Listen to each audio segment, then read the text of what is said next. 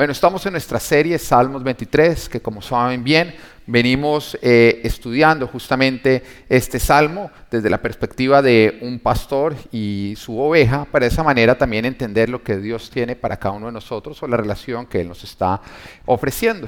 Y vamos a entrar en la primera parte del versículo número 4 que dice así, aún si voy por valles tenebrosos, no temo peligro alguno, porque tú estás a mi lado Aún si voy por valles tenebrosos, no temo peligro alguno, porque tú estás a mi lado. Es curioso que dice no temo peligro alguno, dejando saber que pueden haber peligros, pero que eso no es el problema. La tranquilidad se encuentra en que Dios está a nuestro lado. Los versículos anteriores, si miramos bien, la oveja está hablando acerca de su pastor de su vida en el rancho, su vida con él y está haciendo alarde justamente del buen pastor que tiene, diciendo que nada le falta, que le da pastos, que la lleva aguas, que se ocupa de todas sus necesidades. Pero acá está hablando justamente, en los versículos anteriores, está hablando de su tiempo en el rancho, que es el tiempo justamente entre el invierno y la primavera. Pero acá, a partir de este versículo, hay un cambio. Ya deja de hablar en tercera persona, deja de decir el Señor es mi pastor, nada me hace falta. O sea, si usted puede imaginarse esa oveja, imagínese una oveja diciéndole a las ovejas del rancho de al lado que están bien desnutridas, bien, bien feitas, diciéndole, no, el Señor es mi pastor, nada me falta, Él me lleva a ver despastos, Él me lleva a tranquilas aguas, haciendo alarde, ¿no? Como chicaneando, ¿no? Como, ay, sí, mira, me fui de, luna de miel por allá, lejos, que no sé qué, que tu playa, que ya no llovió. estar haciendo alarde de las cosas que está teniendo, el otro, y las otras ovejas están mirando como, wow, como con envidia. Pero eh, deja de hablar en ese momento a las otras ovejas y deja de hacer alarde, y ya en ese momento se voltea, es a mirar a su pastor. Hasta el momento era hacer alarde del pastor. Pero en el momento en que empieza a hablar de valles tenebrosos, las cosas cambian. Cambian porque ya no se puede usar un tono distante, sino porque como el valle significa tinieblas, oscuridad, entonces la oveja está asustada. Veíamos que las ovejas son animales que se asustan con facilidad un pequeño movimiento y salen corriendo. Y el valle para ellas significa peligros y por lo tanto significa miedo. Así que en ese momento empieza a hablar en primera persona. Él dice, pero no temeré peligro alguno porque tú estás a mi lado.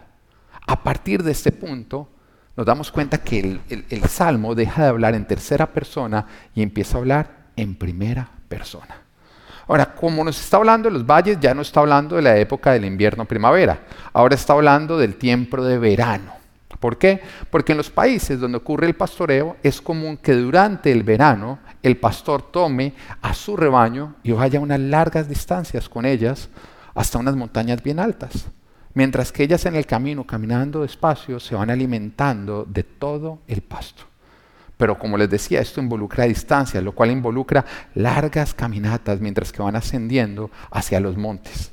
Y así lo hacen hasta el otoño, cuando ya empieza a haber frío. En ese momento van de vuelta al rancho, donde nuevamente van a pasar el invierno. Y el rey David, que justamente quien el Espíritu Santo de Dios usa para escribir este salmo, conocía muy bien este escenario, porque él era pastor. Y de hecho la palabra nos dice que cuando el profeta Samuel llegó a la casa de Isaí, el padre de David, justamente con eh, que Dios lo había enviado para ungir a uno de los hijos de Isaí como el próximo rey de Israel, nos dice que David no estaba en casa. De hecho dice, no, él está cuidando las ovejas. Entonces nos deja saber que no estaba en el rancho porque tienen que mandarlo a buscar. ¿Dónde se encontraba David? Bueno, era tiempo de verano. Él estaba arriba en las montañas atendiendo a las ovejas. Por eso tuvieron que mandar a llamarlo. David conocía lo que significaba ir a los lugares altos.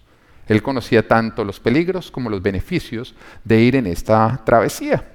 Él lo había hecho, los había recorrido y conocía cada lugar muy bien por una sencilla razón. Un pastor nunca lleva a sus ovejas a un lugar donde antes él no ha estado. Esto es profundo. Un pastor jamás lleva a sus ovejas a un lugar donde él no ha estado anteriormente. Esto quiere decir que lo que es nuevo para ti no es nuevo para Dios. Esto quiere decir que lo que a ti te toma por sorpresa, Dios ya lo tenía dentro de sus planes. Esto quiere decir que cuando es tu presente para Dios, ya es pasado. Él ya ha estado en tu presente antes de que tú. Él se adelanta y siempre vive toda situación antes que nosotros. A todos nosotros nos cogió por sorpresa el coronavirus. Y nos demoramos tiempo en asimilarlo. Dios ya lo había visto desde la eternidad. Y ya tenía planeado cosas para sus hijos y cosas para la iglesia. Mira, el trabajo de un pastor es conocer los peligros que podrían ocurrir antes de que ocurran. Un pastor va antes a los escenarios para saber qué ríos se podrían desbordar, cuáles son las plantas venenosas, dónde podrían ocurrir avalanchas, dónde podrían estar depredadores, dónde se podrían esconder y también en qué lugares podrían haber cambios repentinos de clima. Para que de esa manera nada lo tome por sorpresa. El pastor ya está preparado para poder proteger a su oveja en cada circunstancia. El pastor se adelanta a lo que podría salir mal y lo soluciona de antemano. Vuelvo y te lo repito. Lo que es nuevo para ti, Dios ya lo ha explorado. Lo que a ti te toma por sorpresa, Dios ya lo tiene solucionado. Dios ya solucionó todo lo que podría salir mal. Es justamente lo que nos dice este versículo. Nos dice, aun si voy por valles tenebrosos, no temo peligro alguno, porque tú estás a mi lado. La seguridad y la confianza de una oveja no está en la ausencia de peligros, no, está en la presencia de su pastor. Tu seguridad y tu confianza no puede estar puesta en la ausencia de peligros. Tiene que estar puesta en la presencia de Dios. Hay algunos que están esperando a que todo el peligro pase para tener paz, tranquilidad y confianza. Y eso no debe ser el caminar de los hijos de Dios. Porque nuestra confianza no se encuentra en la ausencia de peligro, se encuentra en la presencia de Dios. Y no sé si tú sepas, pero Dios siempre está presente. Él es nuestro eterno presente. Él es el que, jamás, nos deja, jamás nos abandona. él, él es el que jamás duerme porque está cuidando de nosotros. También nos damos cuenta que la palabra nos habla de valles y de valles tenebrosos. Lo primero que quiero responder acá es qué es un valle, porque sé que varios no saben qué es un valle, pero creen que es tan bobo no saber que no se atreven a preguntar. Amén. Entonces, para eso te traje una gráfica de qué es un valle. Un valle justamente es esta área, que es la parte baja entre dos montañas. Ese área abajo se conoce justamente como un valle. Y geográficamente se caracteriza justamente por su forma de U o de V. Es común, es típico que al final haya un río recorriéndolo.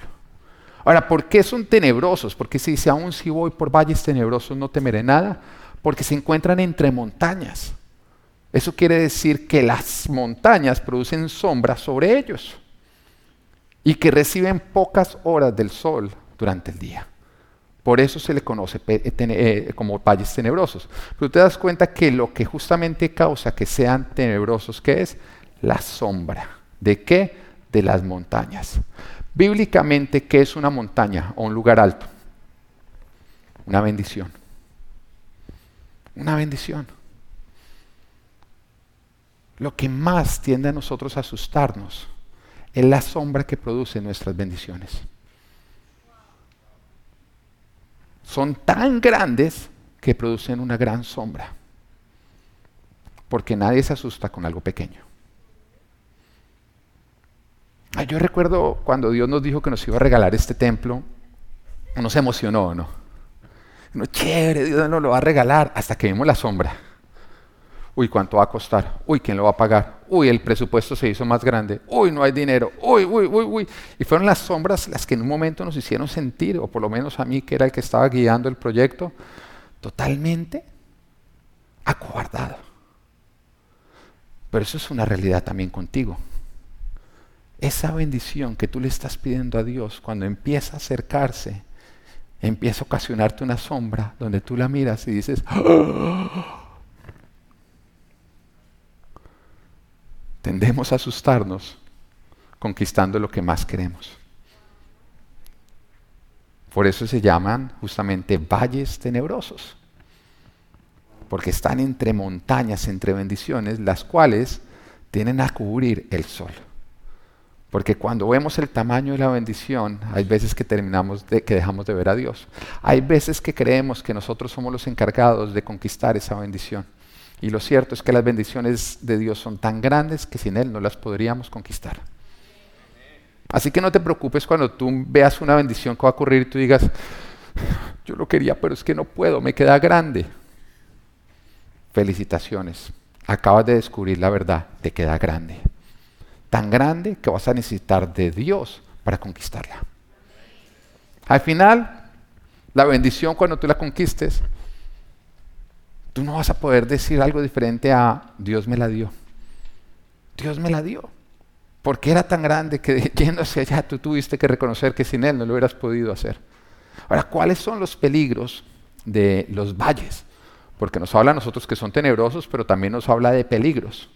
Bueno, como son rodeados de paredes rocosas, es fácil que los depredadores se escondan dentro de ellas, aventajados también por los terrenos. Y también justamente por la forma que tienen, también son sujetas a cambios repentinos de clima y avalanchas. Sí, los valles son peligrosos, de una vez te lo dejo saber. Son peligrosos para una oveja que no está con su pastor. Una oveja sin un pastor muere en un valle fácilmente. Pero un valle es supremamente seguro para una oveja que está bajo el cuidado de su pastor. De un pastor bueno que se ha adelantado a los peligros y que ha tomado las precauciones necesarias. Y esta es la tranquilidad que tú y yo tenemos que tener. Porque hay veces en que cuando tú tienes miedo, tú identificas los peligros y dices, pero es que, ¿qué pasa si ocurre esto? Esto sería terrible que ocurriera. Y el Señor te dice, siguiendo camino hacia tus bendiciones, vas a ver peligros. Vas a ver peligros, cosas que son reales. Pero yo estoy contigo.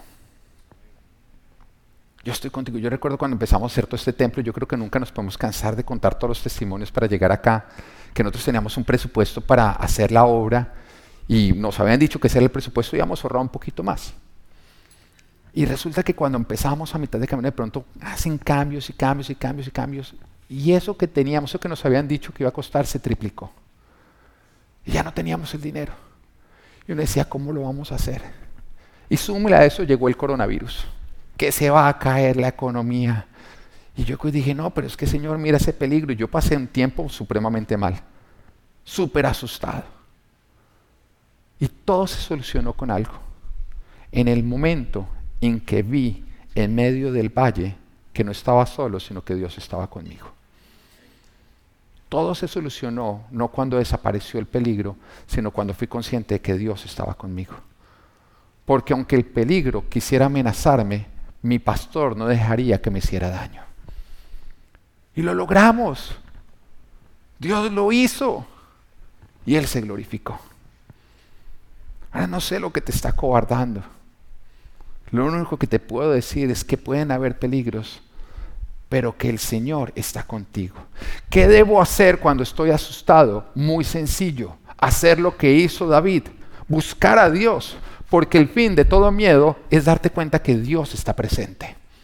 Cuando tengas miedo, no busques solucionar el problema, busca encontrar a Dios porque después te vas a dar cuenta que Él soluciona el problema. Cuando tengas miedo, simplemente empieza a buscarlo a Él, porque el fin de todo el miedo es decir, no temeré peligro alguno, porque tú estás conmigo. El fin de todo miedo es descubrir que Dios está contigo, que como lo has visto en tu pasado, lo verás en tu presente y también en tu futuro que Él está contigo. Ahora, ¿por qué un pastor guía a sus ovejas por valles tenebrosos? Porque uno podría decir, oye, ¿por qué no se queda más bien todo el año en el rancho o no? Donde hay pastos, donde hay agua, ¿por qué pone a ir a montañas? Bueno, hay tres razones, o te voy a hablar de tres razones por las cuales el buen pastor lleva a sus ovejas por valles tenebrosos. El primero es porque son el camino para llevarlas a terrenos más altos, a terrenos de bendición. Son el camino para que sus ovejas sean bendecidas. Si Dios no te llevara a lugares altos, Dios no te bendeciría. Porque un lugar alto es un lugar de bendición en tu vida. Recuerda que montaña es igual a bendición bíblicamente hablando. Toda montaña tiene sus valles, porque toda montaña tiene sus lados, justamente con barrancos y con, y con rocas afiladas que terminan en un planito. Y es por esa razón que la mejor ruta para llegar a la cima es a lo largo de los valles. Aunque el valle parezca tenebroso, es el lugar más seguro. Y todo pastor sabe eso. Y por eso guía a sus ovejas justamente por estos valles tenebrosos. Como dice el versículo, aun si voy por valles, y tienes que, aun si voy, di voy por valles. No dice aun si voy a valles, dice aun si voy por valles, dejando claro que el valle nunca será nuestro destino, simplemente será un lugar de paso, circunstancias que atravesamos para llegar a la cima. ¿Cuáles son los destinos a los cuales Dios nos quiere llevar? Cimas, bendiciones. Pero para llegar a las bendiciones tenemos que pasar por valles. Como cristianos, como hijos de Dios, soñamos con ser llevados a lugares altos en bendición. Porque todos nosotros queremos que Dios nos bendiga, ¿o no es así? Todos queremos bendiciones. Todos queremos llegar más arriba que el resto. Todos queremos tener una mayor intimidad con Dios. Y queremos ser usados por Dios en gran escala, ¿o no? Y aún tendemos a envidiar si nos asinceramos, ¿no? Uno en la iglesia puede decir la verdad o no.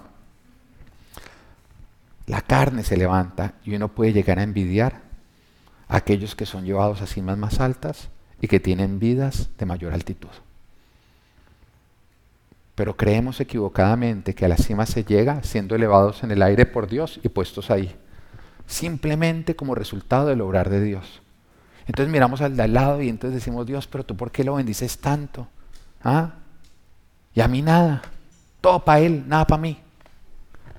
Porque creemos que si alguien está bendecido es porque Dios lo tomó de abajo y lo llevó hacia un lugar alto, que no hubo un recorrido, que no hubo valles que tuviera que llegar a recorrer. Pero el diseño de Dios es que para llegar arriba tú tienes que escalar por valles. Siempre que mires a alguien que está arriba de una bendición, tú tienes que tener claro que esa persona pasó por tremendos valles, que de pronto no se ven porque están entre montañas. Las bendiciones se ven, los valles solamente los ve el que los está atravesando. Pero si alguien está en una montaña de bendiciones es porque tuvo que pasar por valles. Y si no lo crees, piensa en las montañas de bendición a las que tú has llegado y responde si no tuviste que atravesar por valles para llegar allá. Y que cuando alguien te mire y te dice, uy, usted sí tiene suerte, ¿no? O no le da piedra o no. ¿Usted cree que eso fue el baloto, pues, lo que me trajo acá? ¿Ah? Que yo tengo un hogar saludable fue porque saqué, mejor dicho, un día, abrí el cereal y decía, te ganaste una esposa saludable.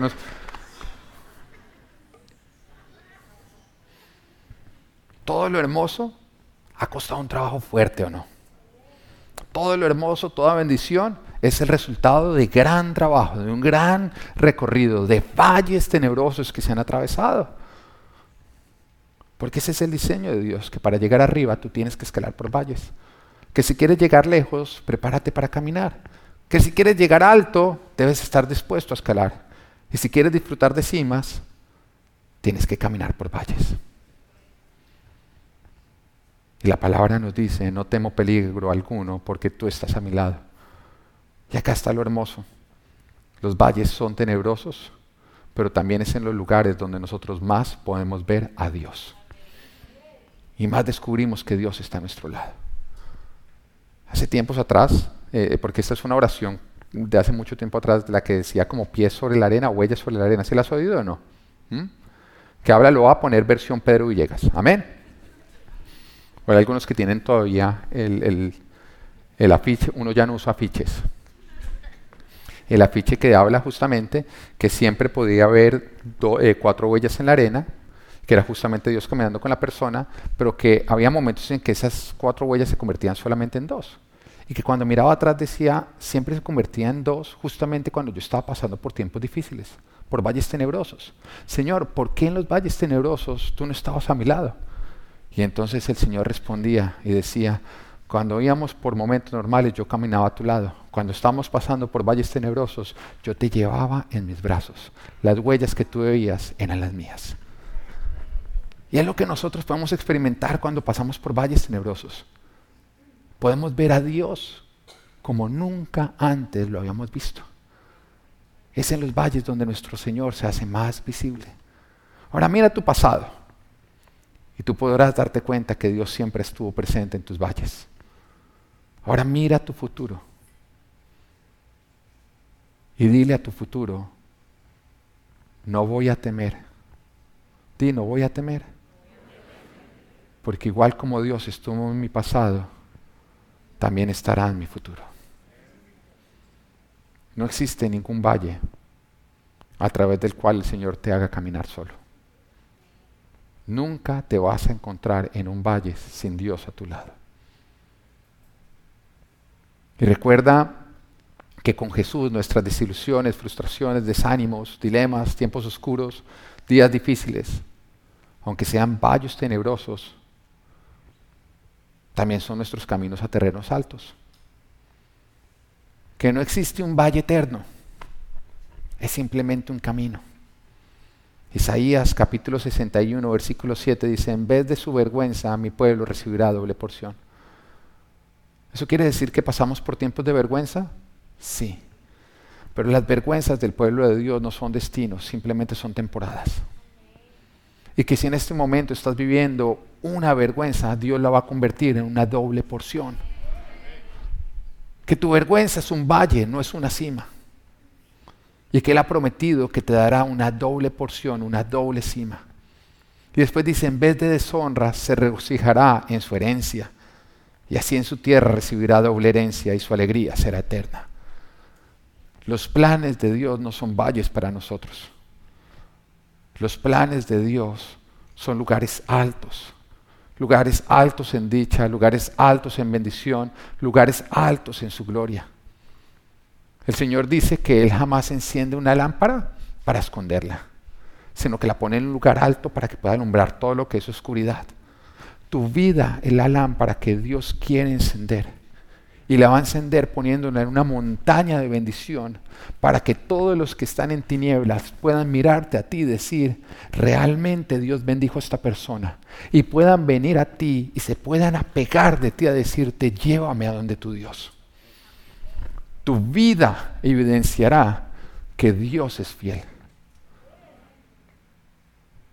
No importa los valles por los que estás pasando, todos ellos terminarán en lugares de bendición.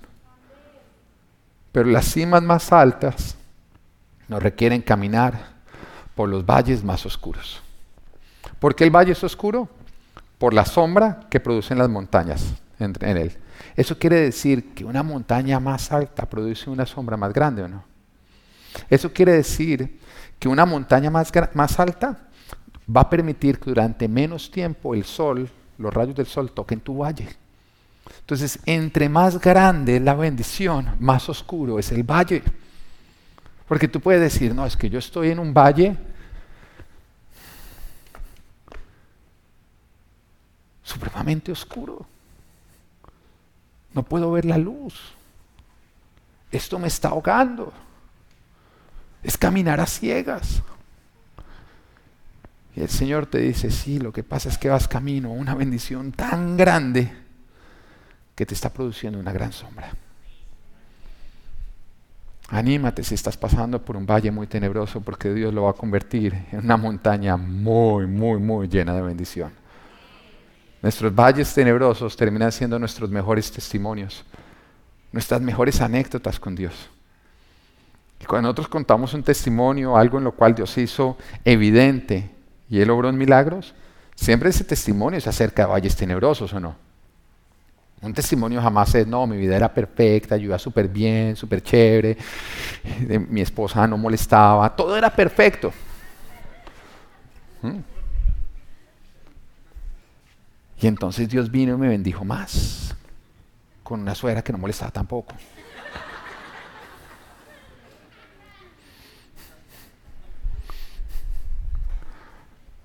En las montañas no tendemos a buscar a Dios, es en los valles. Por lo tanto, de los valles los que se convierten en grandes testimonios. Amén. ¿Por qué más el pastor escoge el camino por los valles? Número dos, porque es la ruta donde hay más agua. ¿Puedes poner otra vez la imagen, por favor? Porque es la ruta donde hay más agua. Es común justamente como el valle está en la parte más baja, todo el agua que está arriba en la montaña termine en el agua, en el valle. El valle es lleno de agua, es lleno de piscinas, es lleno de fuentes, es lleno de ríos, es lleno de cascadas. Es donde más agua se puede encontrar. Es a lo largo del valle donde se puede encontrar el agua más refrescante con sus ríos, manantiales, arroyos, piscinas. Y durante el verano, después de las largas caminatas, cuando vamos camino hacia nuestras bendiciones, toca reconocer que nos cansamos, que caminar hacia nuestras bendiciones puede ser agotador o no. Que es caliente y que da mucha sed. Pero cuando una oveja normalmente entra a un valle y ve todas esas piscinas y todo ese agua, en ese momento se llena de gozo y se empieza a hidratar. Se pueden refrescar. Como cristianos, como hijos de Dios, el Señor nos lleva por valles porque es en los valles donde más nos podemos refrescar de Él. Es en los valles donde descubrimos que Él puede guiarnos para encontrar una llenura de Él en medio de las dificultades.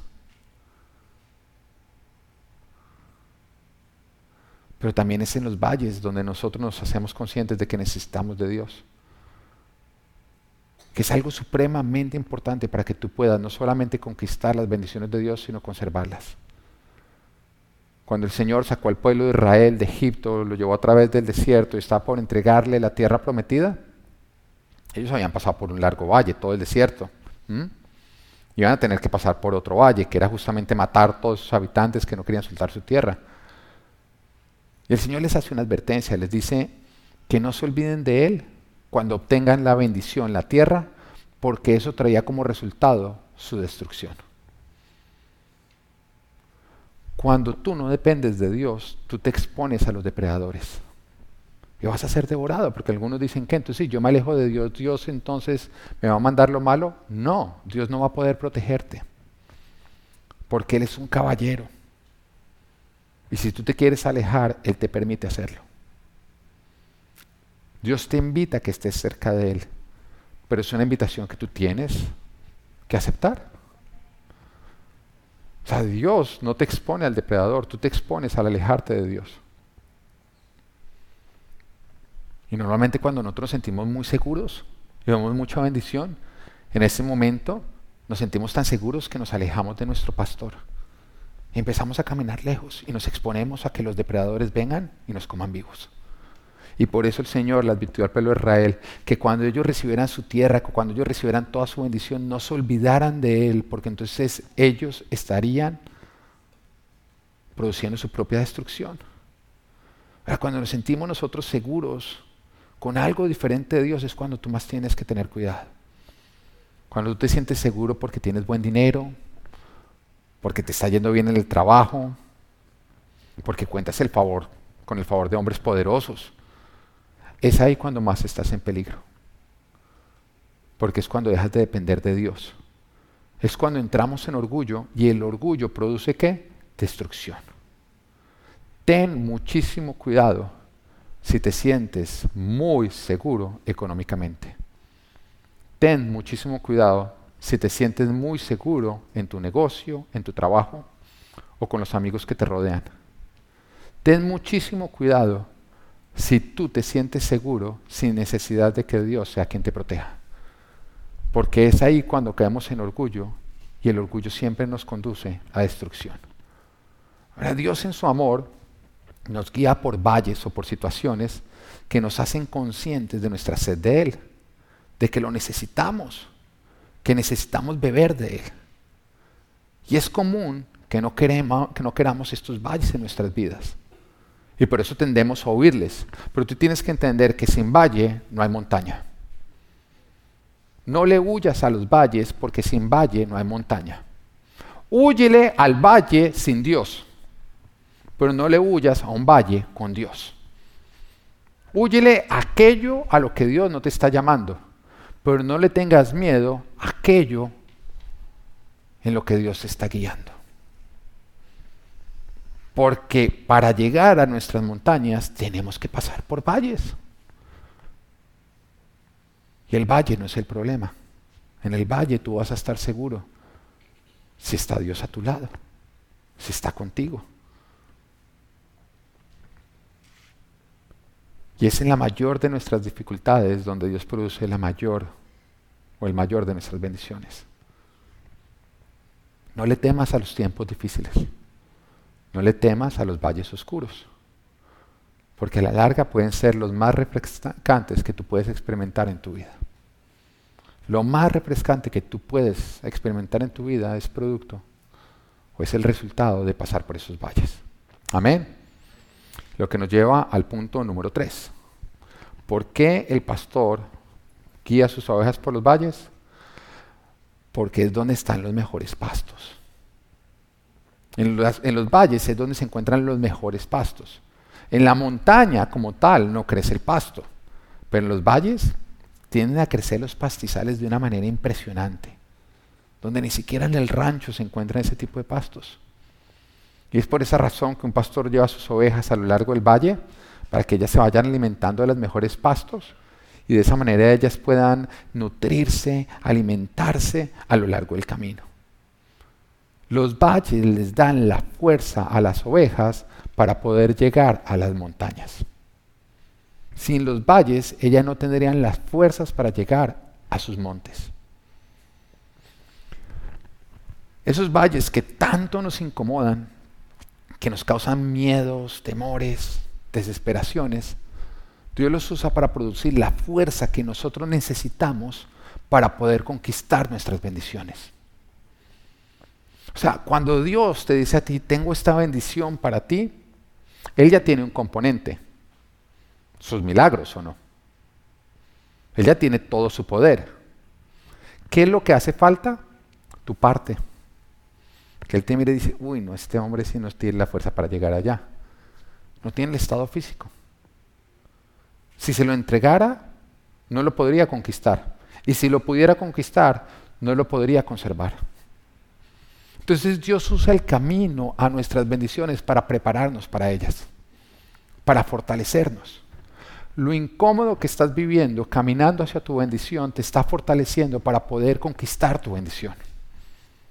Sin ese camino tenebroso y exigente, jamás podrías conquistar de las montañas que Dios tiene para ti. Los valles tenebrosos en la vida del cristiano Dios los usa como fuentes de fuerza y de valentía. Diga valentía. Cuando el Señor le va a entregar la tierra al pueblo de Israel, le hace una advertencia a José, a Josué, o le hace más bien una instrucción, una orden, porque le dice esto te ordeno. ¿Cuál era? Esfuérzate y sé valiente dos cosas que necesitamos para conquistar nuestras bendiciones. Los valles son una, son una fuente de fuerza y valentía. Nos hacen fuertes y nos hacen valientes. Porque después de que nosotros pasamos por los valles, logramos ver que Dios está con nosotros, que Él nos guió y que Él nos sostuvo. Y por eso cuando miramos situaciones similares decimos, como estuvo conmigo, va a estar conmigo. Un miedo que tú superas con la presencia de Dios es un miedo que ya no te tiene por qué atormentar más, porque tú sabes que Dios está contigo. O sea, ¿sabes dónde hay miedo? Donde tú no has experimentado a Dios. Si tú no has experimentado a Dios en tu parte financiera, la parte financiera te atormenta. Pero cuando tú ya has visto la fidelidad de Dios en cada situación, a ti te presentan ese escenario y tú dices, yo sé que Dios va a hacer algo en nuestras áreas de mayor cobardía, es en las áreas donde menos hemos visto a Dios. Y lo curioso que es justamente donde Dios nos va a meter. Porque todo lo que a ti te acobarda es lo que Satanás va a usar para evitar que tú llegues a las montañas. Entonces Dios te pone en escenarios justamente donde tú experimentas tu mayor miedo. Y diría, ay, pero tan sádico Dios. Si sabe que me, ¿no? Si sabe que me da miedo esto, ¿por qué me pone justamente en esto? Para que una vez que tú lo estés viviendo, Él aparezca y te deje saber, yo estoy contigo, no hay nada que temer. Porque en ese momento el miedo desaparece. El miedo desaparece. Vayamos a la multiplicación de los panes y los pescados. ¿Mm? Es curioso que el Señor está guiando a los discípulos y los mete en una situación donde hay cinco mil personas y apenas hay cinco panes, eh, cinco, panes y, uno, y dos pescados. Y entonces ellos dicen, alcanzaría para nosotros, quedando con hambrecita, pero no para el resto. Y cuando Dios les dice, vaya, lo alimentan, ¿ellos qué sintieron? Miedo, ¿no? Miedo. ¿Cómo lo vamos a hacer? No, no, no alcanzar el dinero. No, ¿cómo nos metimos en esto? ¿En qué momento se nos convirtió en esto, en este problema? ¿Te ha pasado? Que Dios te lleva una bendición y de pronto ocurre algo adverso que tú dices, esto me aplastó. Yo creí que era bueno, pero mire. Entonces en ese momento aparece el Señor. Dice, no se preocupen.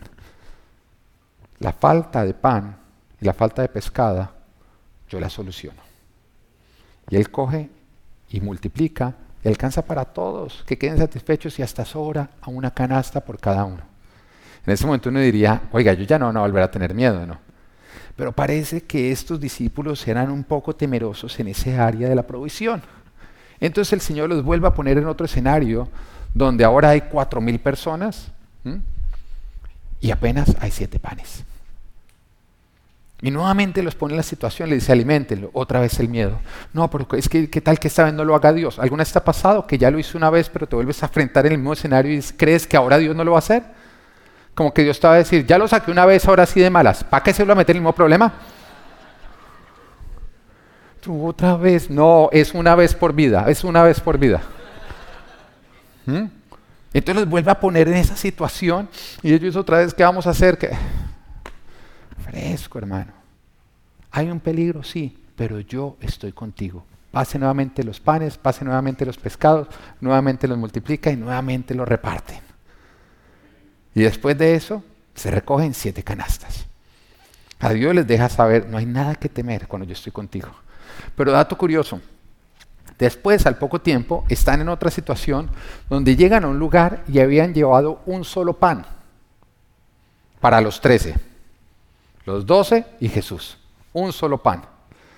En este momento no había multitudes, pero cuando hay un pan, trece es multitud o no.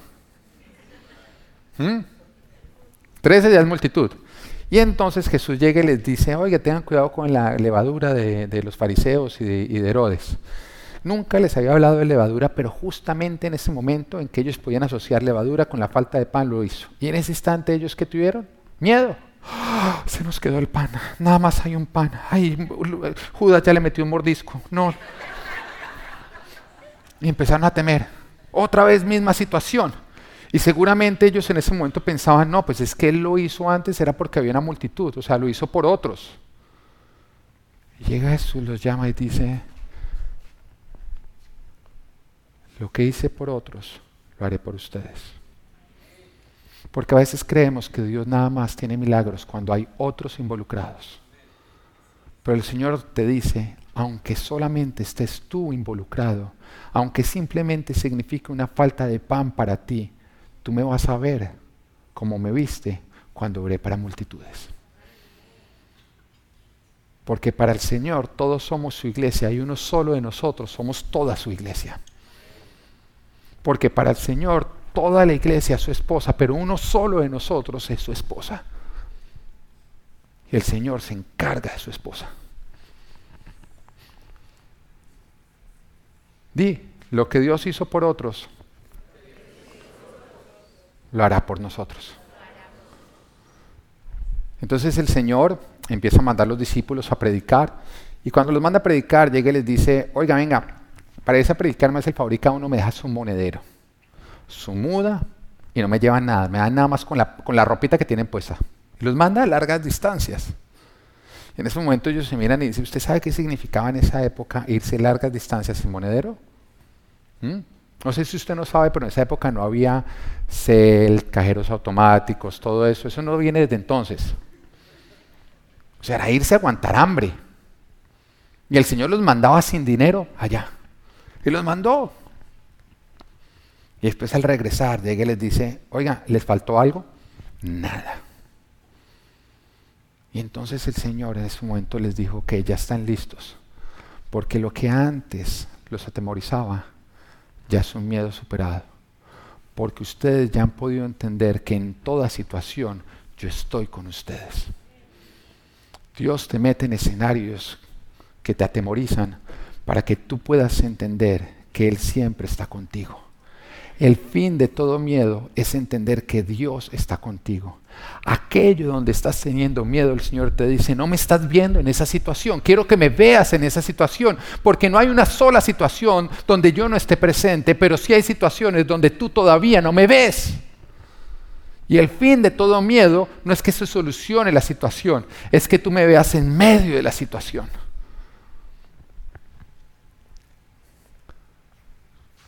Los problemas no se tienen que solucionar.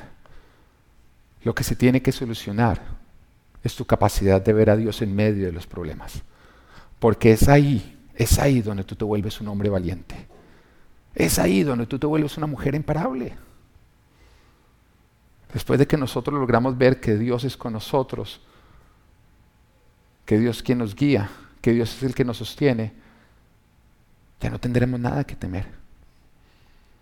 Y esto fue lo que experimentó David. David había pasado por tantos escenarios tenebrosos y él había concluido en que no era dejar de andar por valles, era entender que Dios estaba con él. No se trata de no entrar a valles, se trata de entender que en todo valle tú cuentas con Dios. Pero esto lo entendemos como resultado de alimentarnos en los valles.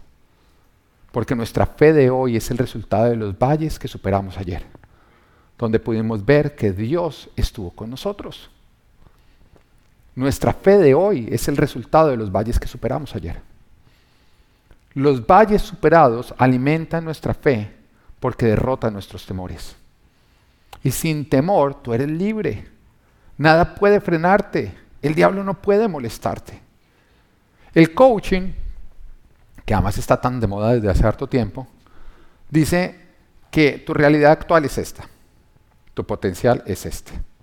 ¿Tú sabes cómo se llama la distancia entre tu realidad actual y tu potencial? Miedo. En otras palabras, ¿qué es lo que más está evitando que tú desarrolles tu potencial? Miedo. ¿Ya entiendes por qué Dios quiere que tú derrotes tus miedos? Una vez que tú derrotas un miedo, ¿sabes en qué se convierte? Fe.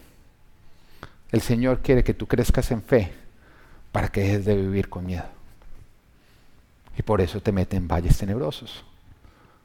De los valles salimos más fuertes para poder lograr escalar montañas, a las montañas a las cuales Dios nos llama. Después de un valle podemos decir que venga lo que sea. No importa la tormenta, no importa, no importa el depredador que quiera atacarme, no importa el río que quiera desbordarse. Yo no temo peligro alguno porque tú, Señor, estás a mi lado. Un cristiano valiente es un cristiano que en su pasado ha podido ver que Dios estuvo con él en toda adversidad. Es un cristiano que en los valles tenebrosos pudo experimentar que son simplemente sombras. Situaciones que quieren hacernos creer que Dios no está presente. Pero ahora somos libres porque Él sí lo está. Salmo 78, 52 y 53 nos dice, a su pueblo lo guió como un rebaño, los llevó por el desierto como ovejas, infundiéndoles confianza para que no temieran, pero a sus enemigos se los entregó al mar. Esta es la historia de cuando el Señor saca a Israel de Egipto. Y entonces los mete por el desierto y se encuentran con un mar que no les dejaba pasar y en ese momento sale el faraón con todo su ejército, que además era el ejército más temido en ese momento, hacer pincho de israelita. Y sale contra ellos y se ven en medio de esa situación, ¿qué voy a hacer? ¿Qué voy a hacer? ¿Qué voy a hacer? Y de pronto algunos de ellos de pronto miran, ¿y tú por qué me metiste acá? Nos hiciste salir justamente, ¿por qué no escogiste otro camino? Nos van a volver nada. ¿Por qué nos metiste por este valle tenebroso? Y entonces el Señor abre el mar en dos. Y ellos pueden caminar como por tierra firme. Y después se mete el enemigo y cuando el enemigo se mete, el Señor cierra los mares. ¿Por qué Dios hizo todo esto? Porque el faraón persiguió al pueblo para llenarlos de miedo, para intimidarlos, para quitarles la vida. Pero Dios abrió el mar para tragarse el enemigo y llenarlos de fe. Ese paso por el desierto les dio la fe que ellos iban a necesitar. Ese paso por el mar les dio la fe que ellos iban a necesitar para atravesar el desierto. Padre, hoy yo te quiero dar gracias porque sabemos que, que tú tienes el control de todo, Señor. Hay veces que el enemigo, Señor, quiere reírse, burlarse, pero yo sé que el enemigo termina bravo cuando él obra y se da cuenta que tu pueblo seguimos calmados y tranquilos.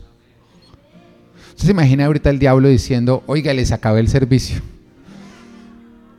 Y resulta que la prédica continuó. Los aplausos continuaron. El amén continuó. ¿Tú te imaginas cuando el enemigo dijo, no pudieron terminar alabando a Dios? Y en ese momento empezó a sonar la música y el infierno podría oírla. Y los hijos de Dios se levantaron y cantaron una canción al Rey de Reyes.